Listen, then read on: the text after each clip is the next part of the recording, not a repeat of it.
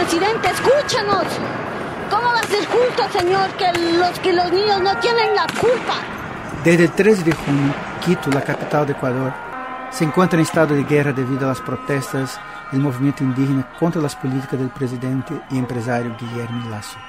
Las protestas comenzaron pacíficamente, pero fueron violentamente reprimidas por la policía. Leônidas Issá, líder indígena y presidente de la Confederación de Nacionalidades Indígenas de Ecuador, CONAE, fue secuestrado ilegalmente por agentes policiales.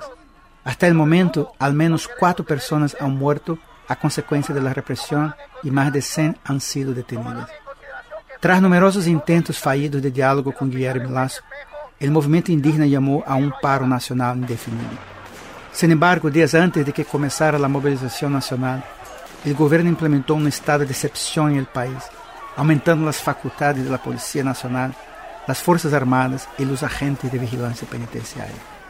Ante este escenario, necesitamos una reflexión que señale caminos de negociación para este conflicto que cada día se agudiza.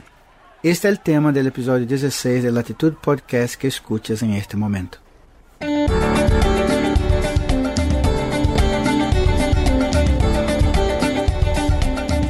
Soy Marcos Colón y en este episodio de Latitud Podcast profundizaremos en las razones que motivaron la movilización de CONAE.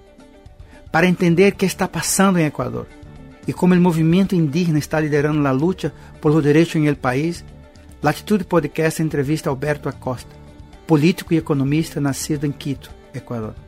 Acosta ha trabajado como consultor para varias organizaciones ecuatorianas e internacionales como la Organización Latinoamericana de Energía y el Instituto Latinoamericano de Investigaciones Sociales. Participó en la fundación del Partido Alianza País, que ascendió a la presidencia de la República en enero de 2007 con Rafael Correa. En política encabezó la Asamblea Constituyente de Ecuador. El investigador también ayudó a fundar el movimiento Montecristo Vive, que reclama el buen vivir, los derechos de la naturaleza y la plurinacionalidad expresados en la Constitución ecuatoriana. Es profesor de la Facultad Latinoamericana de Ciencias Sociales, así como compañero de lucha de los movimientos indígenas, sindicales, campesinos, ecologistas, feministas en Ecuador. Hola Alberto, ¿cómo has estado en estos días? Hola Marco, gracias por la oportunidad que me brindas para poder compartir algunas reflexiones relativas a lo que está sucediendo en Ecuador. ¿Cómo estoy y cómo estamos? Preocupados e indignados preocupados porque los problemas no encuentran una salida democrática e indignados porque las respuestas del gobierno y del poder son cada vez más autoritarias, cada vez más brutalidad policial, cada vez más racismo y cada vez más actitudes propias del patriarcado. Ecuador está viviendo un momento sumamente complejo y difícil. ¿Cuál es el momento político de Ecuador en este momento que hablamos y, cómo se llegó ahí esa actual crisis, Alberto? Sí, te voy a hacer muy simple en la presentación, muy claro en lo posible, para graficar una situación que caracteriza a mi país y que tiene algunos elementos que podríamos decir son similares, no necesariamente iguales a otros países de la región. Ecuador tiene problemas que se vienen acumulando desde hace mucho tiempo atrás. Esas estructuras coloniales, esas estructuras patriarcales, esas estructuras, no solo estructuras, sino también prácticas oligárquicas que caracterizan a nuestras sociedades. También hay algunas dificultades que no, no hemos sabido dar una respuesta adecuada, que tienen que ver con el hecho de que son, que son nuestras economías primario exportadoras. Son economías que exportan materias primas. Y al ser economías eh, primario exportadoras, tenemos estructuras económicas y estados rentistas. Se vive de la renta de la naturaleza. Simultáneamente, esa, entre comillas, facilidad para acceder a los recursos provenientes de la exportación de las materias primas construyen sociedades clientelares, no fortalecen procesos que se sustentan en democracias, en ciudadanías vigorosas. Y todo eso conduce a una realidad que es preocupante, que es la existencia de gobiernos autoritarios. Y en ese escenario, la corrupción y las violencias están siempre presentes. No es que la violencia aparece simplemente ahora, en medio de la movilización, sino que son estructuras que generan desigualdad, que generan inequidad y que generan violencias. Y muchas veces la violencia no es una consecuencia, sino una condición necesaria. En ese contexto, entonces nosotros, aterrizando más en el corto plazo, tenemos que anotar que ya desde el año 2015 la economía ecuatoriana estaba estancada y comenzaba a presentar graves problemas luego de una época de auge por el incremento de los precios del petróleo se lograron resolver algunos problemas en términos de reducción de pobreza, en términos de atender mejor la salud, la educación, la construcción pública y algunas cuestiones sin afectar la estructura de dominación capitalista. Cuando comienza a debilitarse ese auge, entra la economía en una recesión, en un estancamiento desde el 2015.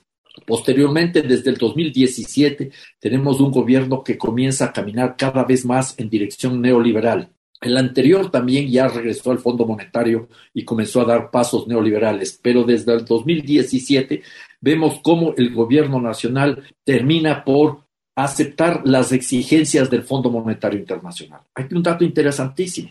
En octubre del año 2019 hubo un estallido, una explosión popular en contra de las políticas económicas de corte neoliberal. El detonante fue el incremento de los precios de los combustibles en un ciento por ciento. La gran movilización popular, que duró como 12, 14 días, logra que se retire ese y el gobierno se ve obligado a sentarse en la mesa de negociaciones. Luego hubo una serie de presiones e intentos por cristalizar los acuerdos a los que se había llegado y viene la tabla de salvación del gobierno de la época, que fue la pandemia. El coronavirus fue una tabla de salvación porque sirvió para vaciar las calles y las plazas donde la sociedad, sobre todo los sectores populares, se manifestaban. Y este es un tema fundamental, ¿ya? Entonces, en, en octubre del 2019, a fines del 2019, principios del 2020, se plantearon los reclamos, pero no se pudo forzar a través de la movilización popular a que estos reclamos, aceptados en principio por el gobernante, sean aceptados. Entonces, se avanzó con la pandemia en un proceso de debilitamiento de esa lucha popular. Pero aquí viene otro problema grave. En esa época se agudizaron los problemas sociales, aumentó más la pobreza, aumentó la inequidad, la desigualdad y se constituyeron una serie de tendencias represivas muy preocupantes. El gobierno de la época, el gobierno anterior al actual de Lenín Moreno, optó por priorizar, ya lo dije, las exigencias, las demandas del Fondo Monetario Internacional. Inclusive, en medio de la pandemia, en el año 2020, estamos hablando de marzo, abril, cuando la gente se moría literalmente en las calles de Guayaquil, el gobierno prefirió pagar la deuda externa que destinar recursos para la salud. El país vivía una crisis económica muy compleja. Y este es otro dato que hay que tener en cuenta. Empieza el gobierno de Guillermo Lazo, ya, hace un año más o menos, un poquito más de hace un año, y los problemas, lejos de resolverse, comienzan a agudizarse. Hay que reconocer algo, Marcos, que es el hecho de que el gobierno de Guillermo Lazo logra avanzar rápidamente en la vacunación, pero estaba pensada la vacuna contra el coronavirus más que en atender una demanda de salud de la sociedad en la necesidad de reactivar el aparato productivo. Era una inversión para que el aparato productivo vuelva nuevamente a funcionar. Y en ese escenario, entonces, entramos en eh, un nuevo gobierno y los problemas no se resuelven, sino que se agudizan, porque es un gobierno que prioriza el servicio de la deuda externa y prioriza las exigencias y demandas del Fondo Monetario Internacional. Y llegamos a esta a la actualidad con una situación de grave desabastecimiento de los hospitales, no hay medicinas, la infraestructura de las escuelas y colegios está muy deteriorada, los problemas de pobreza y de desempleo han crecido muchísimo ya. Para tener una idea, apenas tres de cada siete personas en el país tienen un empleo adecuado, tres de cada diez personas en el país. Los niveles de, desempleo en el campo son mucho mayores y si tomamos en cuenta el rasgo indígena o el rasgo afro, la problemática es mucho más difícil y mucho más injusta, si podemos decirlo de alguna manera. Lo grave es que en el momento actual, este gobierno que ha priorizado las exigencias del Fondo Monetario Internacional tiene dinero, mucho dinero. No es la situación de octubre del año 2019. Este gobierno tiene mucho dinero la Reserva Monetaria Internacional de Ecuador, que en años anteriores bordeaba los 3 mil millones de dólares, quizás 4 mil millones de dólares, en la actualidad bordea los 10 mil millones de dólares o más. Ecuador se beneficia de los elevados precios del petróleo, producto de la guerra en Ucrania. Y entonces eh, hay dinero, pero no hay la voluntad política para canalizar esos recursos. Entonces, en ese contexto es lo que aparece la protesta popular liderada por la CONAI. En ese sentido, Alberto, ¿cuál es el significado mayúsculo de esta movilización nacional convocada en 3 de junio? Mira, yo diría que es muy importante anotar que la CONAIE se ha transformado en el Ecuador desde hace muchos años atrás en un sujeto político vigoroso. No solo la CONAIE, hablemos más en términos amplios. El movimiento indígena en el Ecuador se transforma en un sujeto político especialmente desde el año 1990. El mundo indígena, que ha dado una larga lucha desde la colonia, que continúa esa lucha en las repúblicas, porque los procesos de conquista y colonización no terminaron cuando salieron los europeos de América, continúan en la actualidad, racismo, patriarcado, violencias múltiples propias de los extractivismos petroleros o mineros o agroexportadores están presentes en nuestros países. Entonces, el movimiento indígena, que emerge como un sujeto político que fortalece la democracia ecuatoriana, una vez más actúa con mucha fuerza. Varias ocasiones anteriores, el movimiento indígena jugó papeles preponderantes eh, incluso para producir cambios a nivel gubernamental, para ser el factor, un actor clave en la nueva constitución del año 2007-2008, en la defensa de los territorios, en la defensa contra las pretensiones neoliberales de privatización, de flexibilización laboral y muchas otras cosas. Pero emerge con mucha fuerza el movimiento indígena y hace una lectura interesante, aprendiendo de lo que había sucedido en octubre del año 2019, cuando el gobierno de Lenín Moreno abre la puerta para conversar y luego no se cristalizan los acuerdos a los que se había llegado, el movimiento indígena apenas empieza el gobierno de Guillermo Lazo el 24 de mayo del año pasado, del año 2021, el 11 de junio presenta ya una lista de temas que estaban pidiendo se incorporen en un diálogo para resolver los problemas. Esto fue el 11 de, junio. Luego, el 8 de agosto, vuelven a hacer una aproximación. Señor presidente, queremos conversar, queremos dialogar con usted. Y se realiza un diálogo el día 4 de octubre del año 2021. Pero no es un diálogo real, es una simple conversación. Se reunieron los representantes del movimiento indígena y de otros sectores los representantes del gobierno, el presidente de la CONAI, el presidente de la República, conversaron, se tomaron una foto y no pasó nada.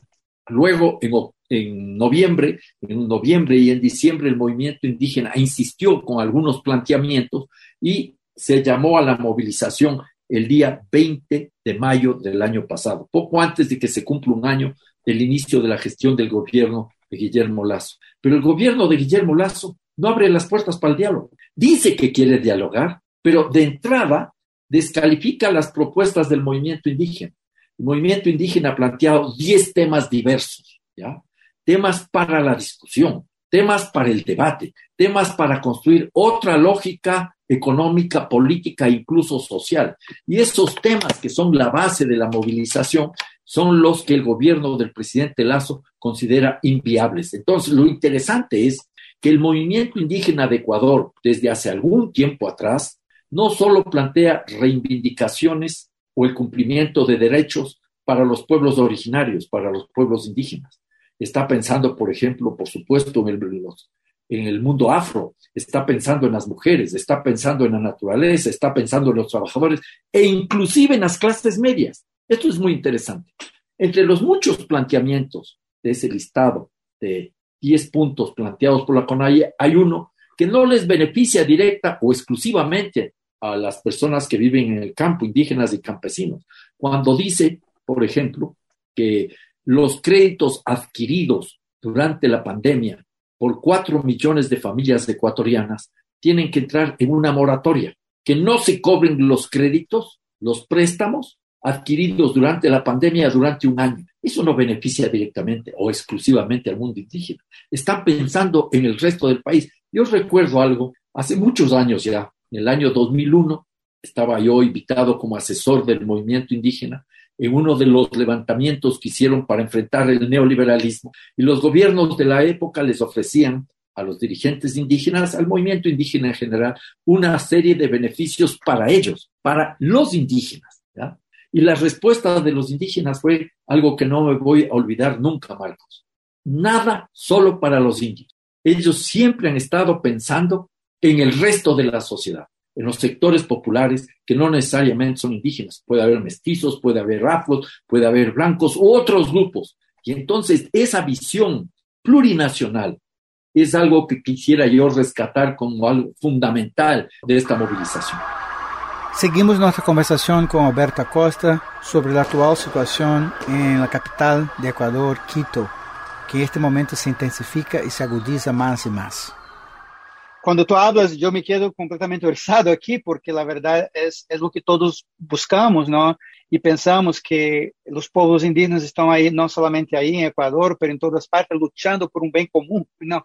Yo diría. Y justamente mi pregunta era en esta dirección, más allá de la CONAI, ¿cuáles otras fuerzas populares ¿no? Um, se han expresado y cuál es la reacción de estos otros segmentos um, del resto de la sociedad a este momento en Ecuador. Anoto que en esta movilización una nueva confluencia de las organizaciones indígenas. La CONAI es la más fuerte y vigorosa. Hay otra que es la FEINE, que es una organización indígena evangélica, que no siempre está aliada con la CONAI y que muchas veces ha tenido posiciones, no digo diversas, pero no ha sido parte de las movilizaciones. Y participa también una una organización que tiene mucho más historia, que es la FENOCIN, que es una organización de pueblos indígenas, negros y campesinos, que tiene una lógica no tanto desde la diversidad cultural, desde la interculturalidad y la plurinacionalidad, diría yo, sino más desde la vieja visión de verles a los indígenas como los proletarios que son explotados por el capital en el campo. Pero esas tres organizaciones están ahora al frente de esta movilización. Está también el Frente Unitario de Trabajadores, que aunque ha perdido algo de fuerza últimamente, está apoyando esta lucha. Están también grupos de mujeres, el feminismo combativo, popular, alternativo, está vigorosamente comprometido. Hay movilizaciones de mujeres maravillosas y cada vez más y cada vez mayor presencia, más dignidad. Hay agrupaciones también que provienen desde el mundo del ecologismo y grupos que están resistiendo contra la ampliación de la frontera minera, de la frontera petrolera. No nos olvidemos que desde Rafael Correra, Lenín Moreno y Guillermo Lazo viene esta avalancha, esta embestida del extractivismo, ¿ya? Y esto se agudizó ahora con la pandemia, porque se nos dice que para salir de la crisis tenemos que la actividad productiva. ¿Qué actividad productiva? Más petróleo, más minerales, más agroexportación, actividades que generan violencias múltiples y que demandan violencia para su aplicación. Entonces tenemos en muchos lugares del país, no solo ahora con la movilización, sino desde antes, espacios de resistencia de las comunidades. Y esa es una lucha muy interesante. Por supuesto, hay otros grupos que tienen que ver con todo lo que es eh, el mundo del, estudiantado, los estudiantes, las estudiantes eh, en las universidades, en los colegios, aunque ese grupo le ve un poco menos activo porque muchas de las clases todavía son virtuales. Y naturalmente aquí habría cómo incorporar la diversidad de la sociedad ecuatoriana. Yo rescataría como un actor clave la juventud, una juventud que ve como su futuro comienza a desaparecer, o esas visiones de futuro que existían antes ya no están más presentes. Son gente que ha perdido en alguna medida la esperanza y que no cree en el futuro. Y eso explica también por qué en muchas de estas movilizaciones pueden aparecer grupos que lo que quieren son cambios rápidos y recurren fácilmente a situaciones de violencia, a prácticas violentas, que afectan a la movilización popular indígena, porque el poder, y ahí vamos a hablar de estos otros grupos de la sociedad, el poder les acusa a los indígenas de ser responsables de todos los vandalismos, de toda la violencia, de toda la destrucción. Y entonces hay en estos años, ha vuelto a aparecer con mucha fuerza el racismo ya surgió, no es que había desaparecido el racismo, la sociedad ecuatoriana, las sociedades latinoamericanas son racistas. El racismo sigue siendo una de esas fuerzas brutales de dominación, de exclusión, de marginación, una de las mayores fuerzas de rechazo de política cultural, de civilización en nuestros continentes, porque no hemos sabido entender esa enorme riqueza en visiones, en prácticas, en valores, en experiencias que tienen los pueblos indígenas y los pueblos afro. Se los ve siempre como atrás pueblos, se los ve como marginados, se los ve con aquellos grupos que tienen que estar fuera de nuestro ámbito de privilegio, de comodidad. ¿no? Y entonces es muy interesante ver que desde octubre del año 2019 y justamente en estos días ha crecido con mucha fuerza una corriente cada vez más vigorosa que se caracteriza por el racismo. Nuevas visiones patriarcales, nuevas visiones que van configurando un escenario de creciente autoritarismo. ¿ya? Y eso es lo que estamos viendo ahora. Y eso está alentado inclusive por los grandes medios de comunicación, por voceros de muchos partidos políticos, por gente que no entiende la realidad de ese mundo diverso, lo que significa la plurinacionalidad, la interculturalidad, la necesidad de reencontrarnos con quienes nos están ofreciendo opciones diferentes de vida, no solo porque practican, sino porque proponen otras posibilidades utópicas, si podemos usar el término. Entonces, en este contexto, el momento actual, con un gobierno que ha optado por mayor represión, cerrado al diálogo, decidido a profundizar el neoliberalismo, han aparecido también todas estas fuerzas retardatarias, conservadoras, reaccionarias, claramente neofascistas. Y entonces yo veo que el Ecuador se está fragmentando y la lucha popular, sobre todo encabezada por el movimiento indígena, es indispensable para seguir profundizando los procesos democráticos en mi país. Sí, yo, yo, yo, estoy de acuerdo con lo que dice. Yo creo en utopías y acredito que, como dice un hermano, el indígena aquí en Brasil, Ailton Krenak, ele dice que el futuro es ancestral, ¿no? Y Pero la por supuesto, hombre, el futuro es ancestral. Si lo que Exacto. tenemos es que reencontrarnos, permíteme que haga una puntualización, reencontrarnos con esas culturas que no es que nos invitan a regresar, sino a proyectarnos desde esas visiones hacia el futuro. ¿ya? A mí me preocupa sobremanera dos cosas que creo que pueden enriquecer nuestra reflexión. Vivimos este momento un proceso perverso. Voy a usar la figura que utiliza un brillante pensador mexicano, Enrique Lev. Un proceso de deshumanización de la humanidad y desnaturalización de la naturaleza. Hemos perdido mucho de nuestra relación comunitaria. Es tan grave esta situación, Marcos, que en el mundo desarrollado, en el mundo enriquecido, ya existen intentos para enfrentar esta enfermedad social del individualismo ultranza. Hay dos ministerios, dos países con ministerios de la soledad. Ministerio de la Soledad en Inglaterra y en el Japón. No es un tema de pobreza. Ojo, no faltan recursos económicos, no son pobres, son gente que ya no tienen relaciones humanas. Sería una suerte de pobreza humana relación humana. ¿Y para qué sirve el mundo indígena? Para valorar esas relaciones comunitarias. No se niega el individuo, pero el individuo se realiza en comunidad. Y es esa gran lección que nos da desde África con el Ubuntu. Yo soy porque tú eres, tú eres porque yo soy. Tú y yo somos. Es fundamental. Entonces, esa recuperación del mundo indígena es clave. Y el otro elemento es el hecho de que no podemos seguir mercantilizando la naturaleza. No, esta desnaturalización de la naturaleza se produce por ese hecho, cree que la naturaleza es una mercancía.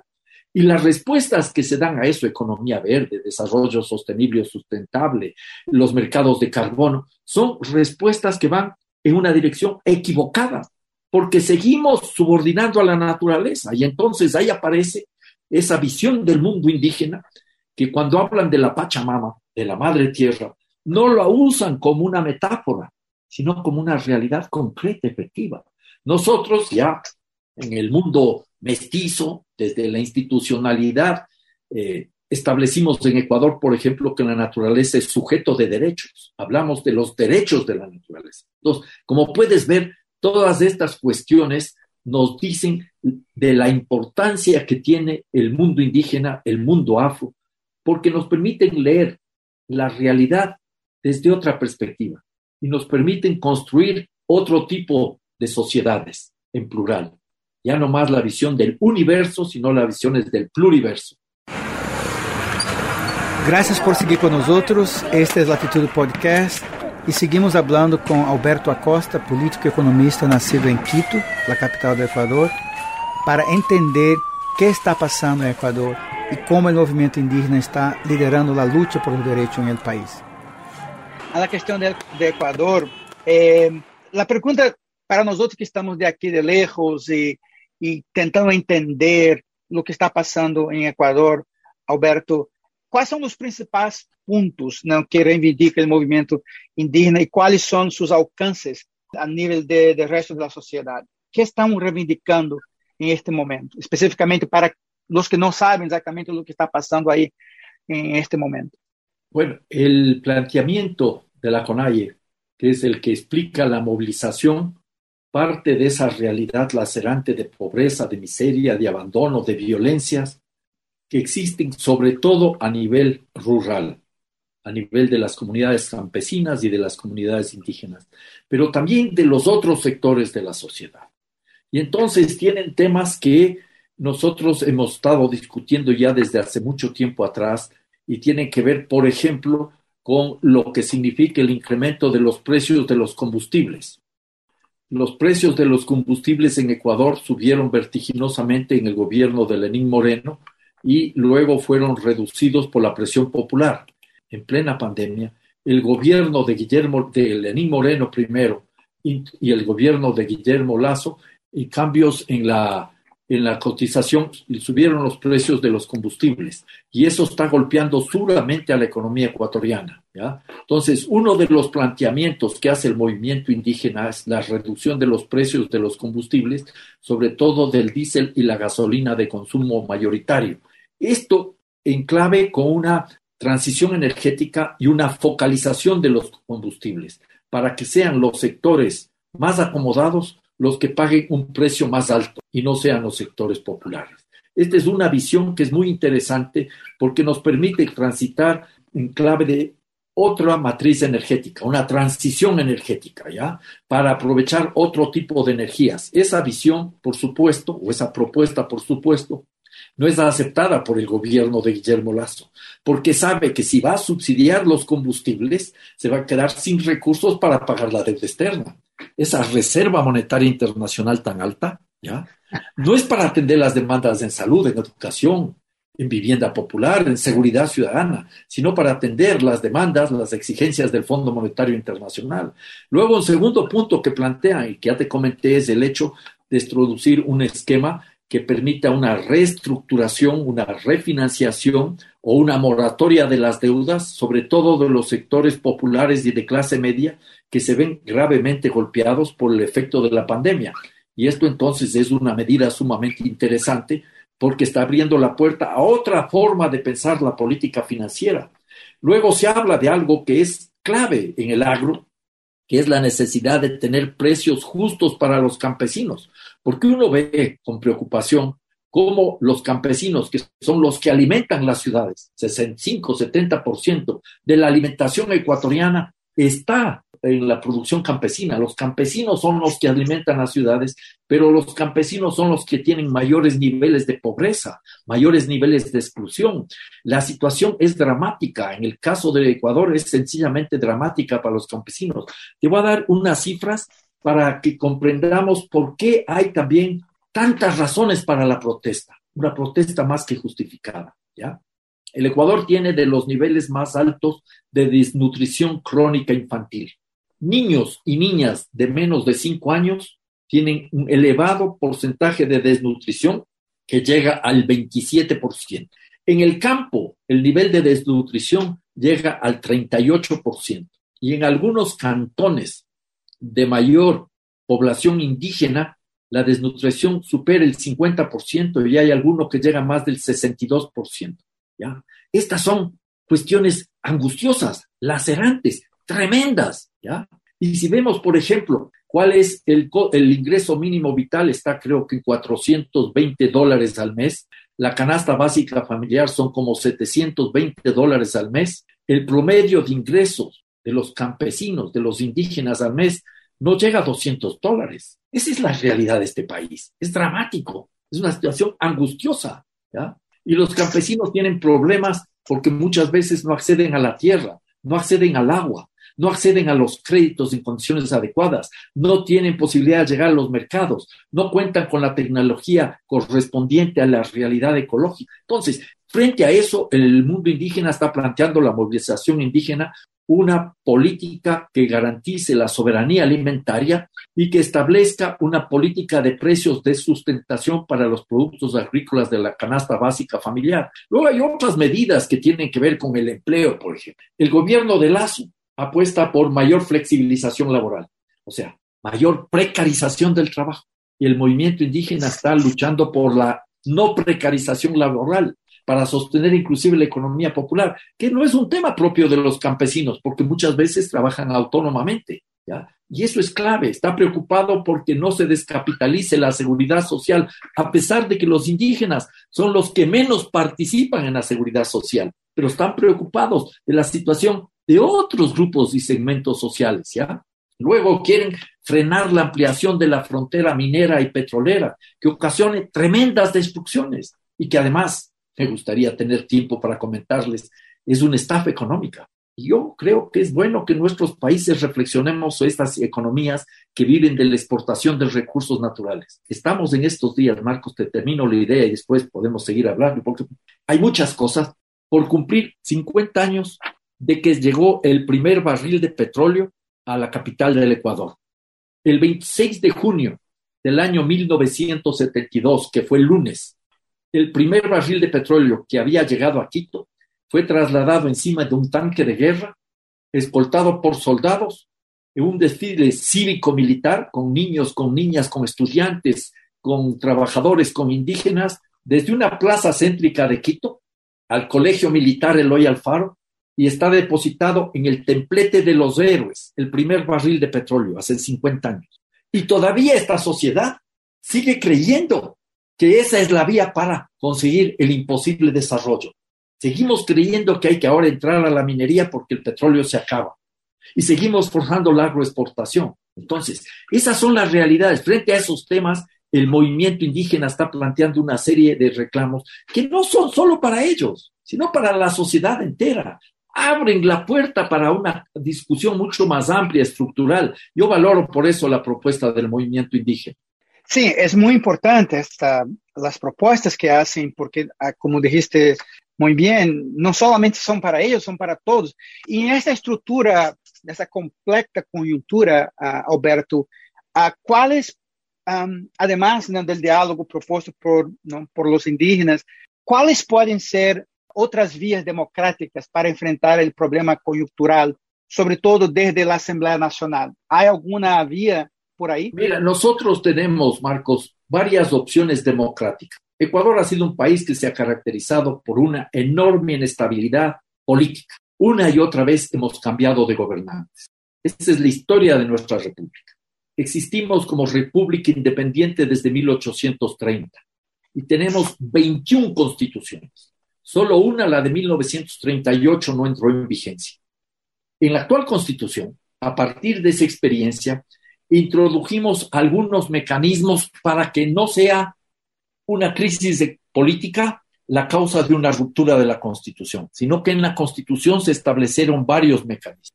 Y hay, por ejemplo, dos mecanismos que están siendo discutidos en medio de la grave crisis que atraviesa el país. Llamamos la muerte cruzada. Ecuador tiene una estructura presidencialista, pero se me incorporó injerto propio del parlamentarismo. Si en un momento dado el presidente de la República considera que la Asamblea Nacional, el Parlamento, le bloquea la aplicación de su plan de gobierno, puede dar paso a la disolución de la Asamblea, pero simultáneamente se convocan nuevas elecciones para miembros de la Asamblea y para presidente de la República. Esta es la una vía. Guillermo Lazo ha intentado usar esa vía o ha anunciado, amenazado, no lo ha hecho porque no tiene respaldo popular y sabe que no va a ganar las elecciones. La Asamblea Nacional tiene también esa opción, ¿ya? Y esa discusión está en marcha, ¿ya? La Asamblea Nacional puede destituir al presidente, pero la Asamblea y el presidente tienen que ser nuevamente electos, una nueva elección, ¿ya? Esa es una vía democrática. Hay otra vía democrática que también está discutiéndose, que es la de la revocatoria del mandato.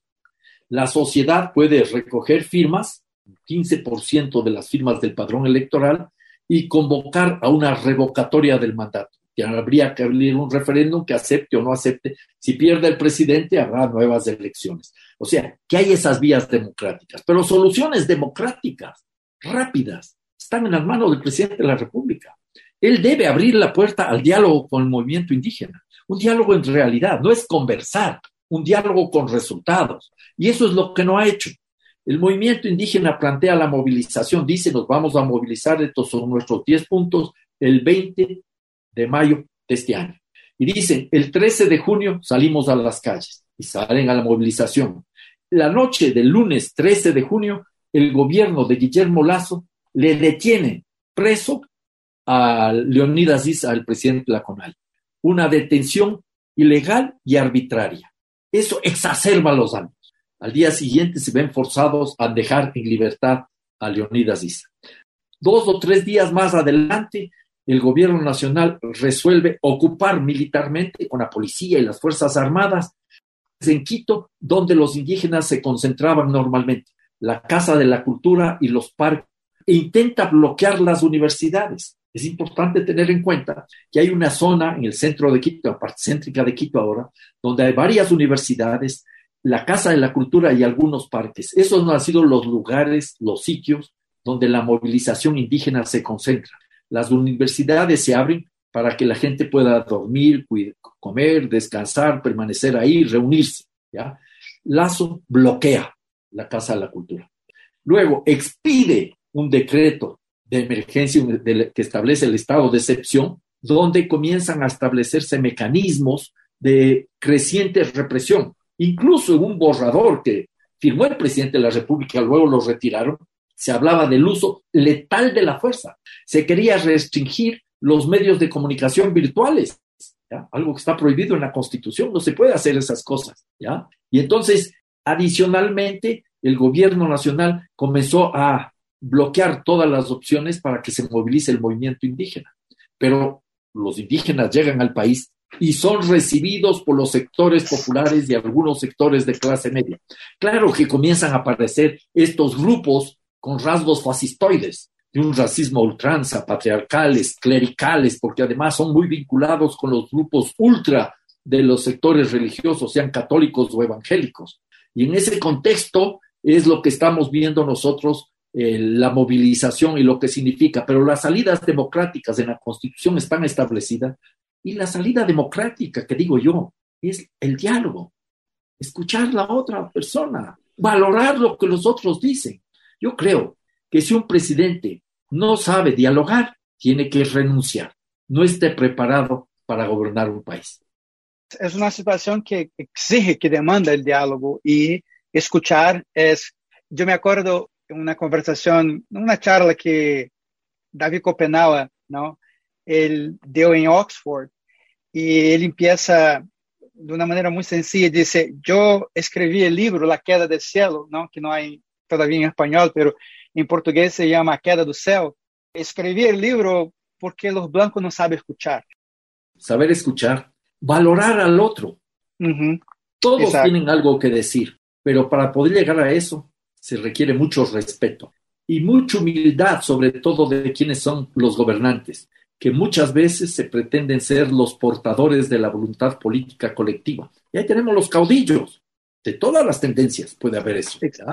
Gente que cree que es el único que conoce los problemas, gente que cree que es el único que interpreta el sentir popular, que es el único que tiene las respuestas y por consiguiente el único que puede hacer la realidad. Eso es uno de los temas que tenemos que superar en América Latina.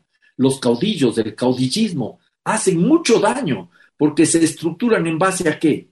A posiciones patriarcales, a posiciones racistas, a posiciones autoritarias, violentas, corruptas, que se nutren de esa, de esa base fundamental que tiene que ver con las estructuras extractivistas, ¿ya? Y todo eso pasa por la destrucción de la naturaleza, tratar de dominar a la naturaleza para asegurar que la acumulación del capital. Esa es la realidad del sistema capitalista, Marco. Una civilización que vive de sofocar la vida de seres humanos y de seres no humanos, como decía un filósofo ecuatoriano, Bolívar Echeverría. Sí, y, exactamente esa visión, otra vez yo me, me acuerdo aquí de mi amigo eh, Ailton Krenak, que ele tem um livrito também chamado La Vida Não É Útil, não? E, na verdade, em este livrito, Ailton Krenak habla justamente que nós outros, eh, desde que nascimos até o momento que estamos, fomos treinados a ter uma utilidade, não? O utilitarismo, não? E, e, da, e Krenak avisa, llama a atenção que nós outros vinimos a isto para bailar a vida, não? Para desfrutar a vida, que é um, um cambio de de perspectiva completamente. Vivir sabroso, como dice Francia Márquez ahora en Colombia. Vivir sabroso. Exacto. Vivir sabroso, exact, exactamente. El buen vivir, claro, si ese es el punto medular. Y eso nos exacto. obliga a, replantearnos muchas cosas de nuestra civilización. Y eso nos obliga a recuperar esas visiones y prácticas de los mundos indígenas, de los mundos afro. No hay que romantizarlos, no hay que idealizarlos, pero hay mucho que aprender para ver el mundo con otros ojos, de otra manera, y para construir los otros mundos, el pluriverso, ese mundo donde quepan muchos mundos, pero garantizando la vida digna de seres humanos y no humanos, de todos los seres humanos, de todos los seres no humanos. Gracias por seguir con nosotros. Este es Latitude Podcast y seguimos hablando con Alberto Acosta, político y economista nacido en Quito, la capital del Ecuador, para entender que está passando no Equador e como o movimento indígena está liderando a luta por os direitos no país. Seguindo esta conversação, Alberto, vê você alguma relação entre a mobilização que agora se está dando em Equador com as mobilizações que sucederam em Chile e esta nova, digamos, ola de governos progressistas em América Latina? que te bueno, parece? Eu creo que há alguns elementos comunes. Veamos cuáles son algunas de esas líneas fuerza de nuestras sociedades. Uno de los ejes es el patriarcado, uno de los ejes es la colonialidad, uno de los ejes perversos y profundamente destructores son los extractivismos. Esa visión propia del neoliberalismo, que es una vertiente del capitalismo, que le ve al individuo como la razón de ser, olvidándose que el individuo vive en comunidad, que el individuo requiere la familia. Es el individuo en tanto productor y en tanto consumidor que alienta el productivismo y el consumismo. Esta realidad está en todos nuestros países, unos más, otros menos. Estamos viendo que casi todos nuestros países, de una u otra manera, optaron por las visiones neoliberales y las prácticas neoliberales. Y todos nuestros países tienen profundas diferencias, estructuras desiguales, ricos muy ricos y pobres cada vez más pobres, y una juventud desesperanzada y sin futuro. ¿ya? Entonces, en ese contexto hay varios elementos comunes. Ahora, cada caso concreto es diferente. Recuerda que en octubre, a fines del año 2019, hubo movilizaciones en Ecuador, hubo movilizaciones en Chile, en Haití, que casi nunca mencionamos, y hay en otros lugares, y eso se replicó luego en plena pandemia en Colombia, en el Perú, son movilizaciones de sociedades que encuentran ya claras limitaciones en las promesas de la modernidad. La modernidad ya no tiene más que ofrecernos. Y por eso son importantes estos aportes del mundo indígena y del mundo afro, porque nos dan esas opciones para proyectarnos al futuro, recuperando los pasados que son muchas veces el presente de gran cantidad de comunidades. Y entonces, en este contexto, sí creo que es bueno tratar de buscar las similitudes, pero ojo, no es igual no es igual. Hay cosas diferentes que tienen que ver con ciertas coyunturas, ¿ya? Y aunque pueda resultar complicado para algunas personas, muchas veces los progresismos, estamos empezando una nueva ola progresista al parecer, pero en la práctica los progresismos en su primera ola, lamentablemente, si bien buscaban una mayor equidad social, reducir la pobreza, el hambre, más soberanía de los países, hablaban de integración más de lo que hablaban que lo que hacían, pero había otro escenario en la práctica lo que hicieron fue un intento por modernizar el capitalismo, por ser más eficientes en el manejo del capitalismo, lo que a la postre no resuelve los problemas, porque al capitalismo no hay que modernizarlo, hay que superarlo. Y claro, ese es el problema, porque muchas veces los progresismos no lo intentan. Ya sé, yo no soy ingenuo. No es que hay que ganar unas elecciones y automáticamente ya estamos en otro sistema. No, el asunto es mucho más complicado, pero hay que tener esa buena voluntad. Y muchas veces los progresismos han perseguido y han marginado incluso a los sectores populares y a los sectores indígenas. ¿Por qué? Porque les consideran grupos que demoran el avance hacia el progreso, parten de esa perversidad que es la búsqueda del desarrollo, Marcos. Eso es otro asunto que tenemos que entender. El desarrollo es una entelequia, el desarrollo es un fantasma, pero que ha ocasionado muchos destrozos en el mundo, sobre todo al marginar, al desconocer, al olvidar todos esos aportes de otras culturas que existen en nuestros países, sobre todo porque ha limitado la capacidad de encontrar caminos propios y siempre estamos tratando de copiar, de emular, de parecernos a los países industrializados que creemos que están desarrollados, que tampoco están desarrollados. Como dice Eliane Brun, uh, en relación a Brasil, la Amazonía, la verdad, el Brasil es periferia de la Amazonía, según ella, ¿no? O Brasil, se o Brasil não tiver a floresta amazônica, a importância do Brasil em um cenário global seria reduzida a muito pouco, entende? Marcos, me permites uma coisa, acabas de mencionar algo que me gusta muito. El Brasil es la periferia de la Amazonía. Todos ah. los países que tienen acceso a la, a la Amazonía son periféricos a la Amazonía. Pero en la práctica, en la práctica, la Amazonía es la periferia de nuestros países periféricos. Ecuador, Perú, Colombia, Venezuela, Bolivia, Brasil, ¿ya? procuran extraer recursos naturales de la Amazonía para buscar el desarrollo. Es nuestra periferia. Te comentaba hace unos instantes que estamos cumpliendo 50 años de que el primer barril de petróleo eh, llegó a Quito en un desfile triunfal una cosa ridícula, pero llegó el barril de petróleo y está al lado de los héroes de la patria. En agosto zarpó el primer buque tanque Ana Cortés cargando petróleo ecuatoriano, petróleo amazónico. Y entonces le vemos a la Amazonía no como lo que es, esa foresta, esa floresta, esos bosques que tienen vida. En la Amazonía nosotros no vemos las élites, hablemos claro, las élites gubernamentales, empresariales, económicas, académicas, mediáticas, no ven el verde de la Amazonía como el verde de la vida, de la biodiversidad, sino el verde de, los dólares, billetes dólares. Y lo que hay es que sacar dólares, recursos naturales. Y cuando no se toman medidas adecuadas, por ejemplo, de reforma agraria, se abre la puerta a la colonización de la Amazonía. La Amazonía muchas veces es el lugar de desechos de las malas políticas de los gobiernos. Y valorizar la Amazonía significa recuperar no solo esa enorme biodiversidad, la foresta que está en pleno, en pleno proceso de destrucción, sino también las culturas indígenas. Total. Porque, no, adelante. ahí creo yo, ahí creo yo que se están dando las respuestas reales a los problemas del colapso climático no en las cumbres de cambio climático a nivel mundial. Hay es muchos discursos, muchos discursos, palabras vacías. Las únicas soluciones que plantean son falsas soluciones. Mercantilización de la naturaleza, economía verde, desarrollo sustentable, mercado de carbono. todas estas locuras que lo único que hacen es seguir mercantilizando la naturaleza. Cuando las comunidades indígenas protegen la naturaleza, protegen la selva y nos ayudan a resolver parte al menos de las destrucciones que estamos provocando en el planeta. Seguimos nuestra conversación con Alberto Costa sobre la actual situación en la capital de Ecuador, Quito, que en este momento se intensifica y se agudiza más y más. Finalizando aqui nuestra, nuestro diálogo, existem outros horizontes de sentido e agendas políticas que surjam desta mobilização indígena que pueda señalar otros rumbos para Latinoamérica, Alberto? Mira, sí, yo creería que sí. En primer lugar, porque el proceso de resistencia, o en plural de resistencia, se extiende en todo el planeta y no solo en América Latina.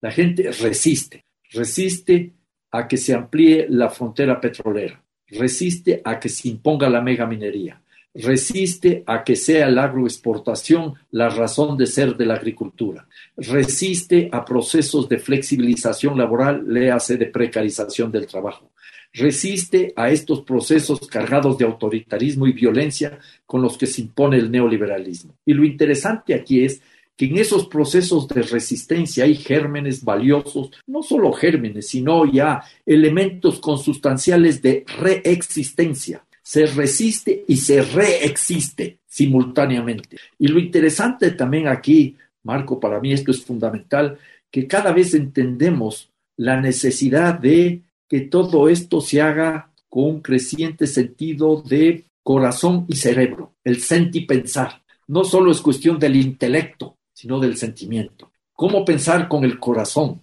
y cómo amar con el cerebro. Cómo ser más humanos, más seres que podemos compartir las angustias y las esperanzas de las otras personas.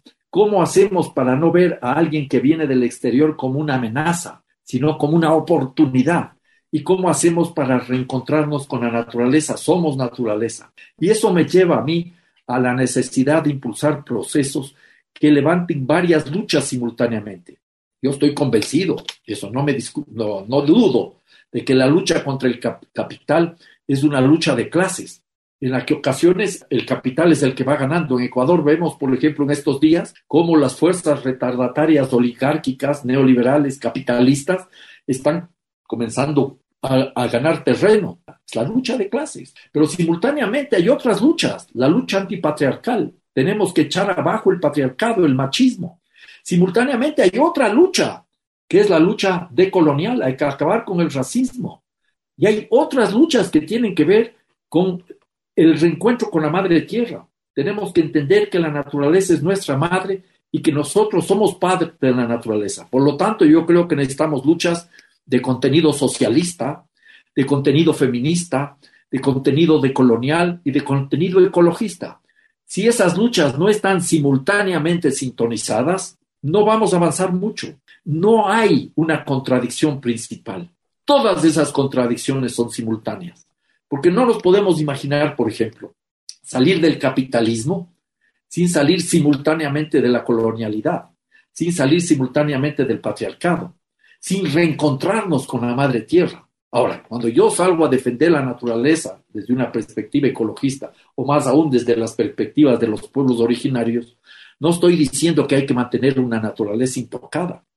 No, la justicia ecológica demanda la justicia social y la justicia social demanda la justicia ecológica. Entonces ahí hay que reencontrarnos desde la defensa de los derechos humanos en términos amplios con los derechos de la naturaleza. Los unos y los otros se complementan y se potencian.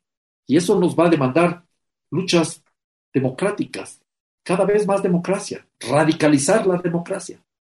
Sí, así estaremos luchando y como dice eh, tú, y, estoy de acuerdo 100% eh, de que y yo siempre digo que la lucha es colectiva y fuera de ella no hay nada. Ahora, el, el gran reto ahora es, Marcos, cómo sintonizamos las luchas múltiples de nuestros pueblos más allá de nuestras fronteras. No solo que hay que tejer las luchas feminista, ecologista, decolonial, socialista, dentro de nuestros países, sino fuera de nuestros países. ¿Cómo hacemos que la solidaridad internacional que requiere el Ecuador de este rato, el pueblo ecuatoriano, sea real y efectiva, pero que creamos, creemos redes que nos vayan potenciando en esta lucha, porque es de todos los pueblos de América Latina y del mundo entero. Sí, no, no hay como disociar la lucha del pueblo ecuatoriano con la lucha del pueblo en Brasil, en Perú, por supuesto. del pueblo, por ejemplo, en Colombia. Entonces, o sea, yo llamó mucho la atención en el discurso del presidente Guillermo Lasso cuando él llama para las organizaciones internacionales, ¿no? Parecía que como si él estuviera conclamando, ¿no? Ahí, no, no, quizás, no sé en qué sentido, pero no quiero especular. Pero me llamó mucha atención la manera como él hablaba y como conclamando, reclamando ¿no? una ayuda internacional para que mirara, como si los pueblos locales indígenas que están ahí luchando por sus derechos fueran una amenaza, ¿entiende? Ese es parte del problema del racismo y de estas visiones. Si considera que los indígenas, en este caso concreto, impiden el progreso, impiden el trabajo, impiden resolver los problemas. Y es también cuando están afuera de las ciudades, también cuando no intervienen no se los respeta, no se les valora, se los margina, pero se vive de ellos. Ya mencioné, el 65, el 70% de la alimentación en el país proviene de los campesinos y de los indígenas, pero ellos están marginados y ellos fueron los dueños originarios de estas tierras. No te olvides de eso. Aquí se quejan Quito, por ejemplo, en la capital, que los indígenas están invadiendo Quito. Por favor, si los indígenas estuvieron en Quito mucho antes que cualquiera de nosotros, de los mestizos o de los blancos. La capital del Ecuador es capital de todos los habitantes del país, también de los indígenas. Por supuesto. Es cómo se van tergiversando las visiones y las lecturas. Sí, es mucho más allá de lo que no sabemos, ¿no? Y justamente esta situación, en, el caso en Brasil, lo que nosotros tenemos acompañado durante todo el proceso de COVID, toda, ahora los casos de los Yanomamis que están ahí siendo, o sea, la cantidad de minerías dentro de la tierra Yanomami, destrozando, contaminando, a una visión, esta visión colonial, como dijiste, y, que, que dominante. Y, mas yo pienso que es un momento también ahora, como tuvimos en Brasil, un movimiento Acampamento Terra Libre en Brasil, que fue un movimiento liderado por mujeres, que, que es un movimiento que para mí me llama mucho la atención y que despierta, abre otras posibilidades ahí también de visibilidad, ¿no? Porque las mujeres, ah, en el caso en que, el caso que me refiero en Brasil, han tenido un protagonismo muy importante ¿no? en los últimos años. Lo mismo es en Ecuador y en el resto de América Latina. Las mujeres están en la vanguardia de las luchas y las mujeres están demostrando en la práctica que sin acceder al poder político están cambiando el mundo. Yo creo que el movimiento de las mujeres en general, los feminismos, ya no soy experto en la materia, pero veo cuántos movimientos feministas han llegado a los gobiernos como tales. Yo no conozco. Que han llegado mujeres, algunas, pero algunas no defienden necesariamente los derechos de cambio de las mujeres. Pero es otro tema. El hecho real y cierto es que no necesariamente hay que asaltar el poder, acceder al poder gubernamental para cambiar el mundo. Hay otras formas que se pueden utilizar. Ahora, eso no implica que tampoco hay que, que hay que dejar de lado las vías electorales. Lo que sucede es que muchas veces las vías electorales distorsionan las luchas populares. Muchas veces los gobernantes creen que las organizaciones sociales tienen que proteger el proyecto de cambio y ahí se acaba todo. Porque lo único que no hay que perder es la autonomía y la independencia de los movimientos sociales. Eso hay que garantizar en todo momento. En todo momento. Y para finalizar, Alberto, eh, ¿cómo se puede apoyar internacionalmente la lucha del pueblo ecuatoriano, de los pueblos indígenas en este momento? Bueno, conociendo esta realidad, difundiendo lo que está pasando en el país, acercándose a distintas fuentes de información que existen, porque tenemos posibilidades, ¿ya?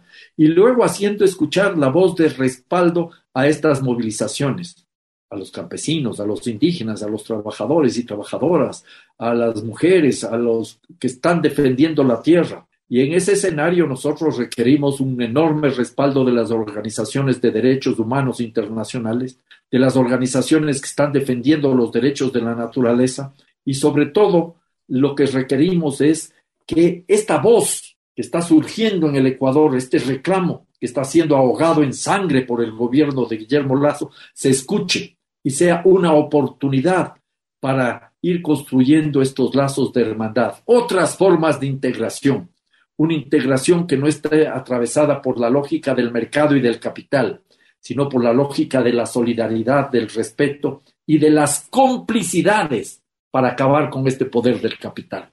Muchas gracias, uh, Alberto. Te agradezco, Marco. Este para mí ha sido un momento muy grato en medio de lo que está viviendo mi país, que está incendiado por el autoritarismo, por las injusticias, las desigualdades, iniquidades y la falta de tolerancia y la incapacidad de los gobernantes para sintonizarse con el dolor de nuestro pueblo y por mí ha sido un momento muy grato conversar contigo. Muchas gracias, seguiremos ahí al tanto contigo. Seguiremos, Marco, cuenta conmigo, para mí es esto muy importante. Un abrazote y... Mando un abrazo muy fuerte desde los Andes. Un abrazo recíproco ahí a todos ustedes que están en la lucha y estamos con ustedes juntos. Un abrazo. Muchas gracias. Hasta luego. Hasta luego.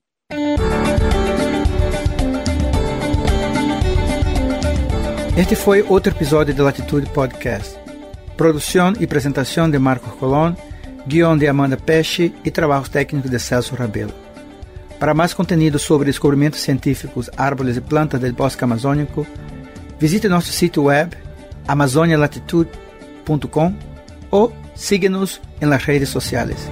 Até a próxima!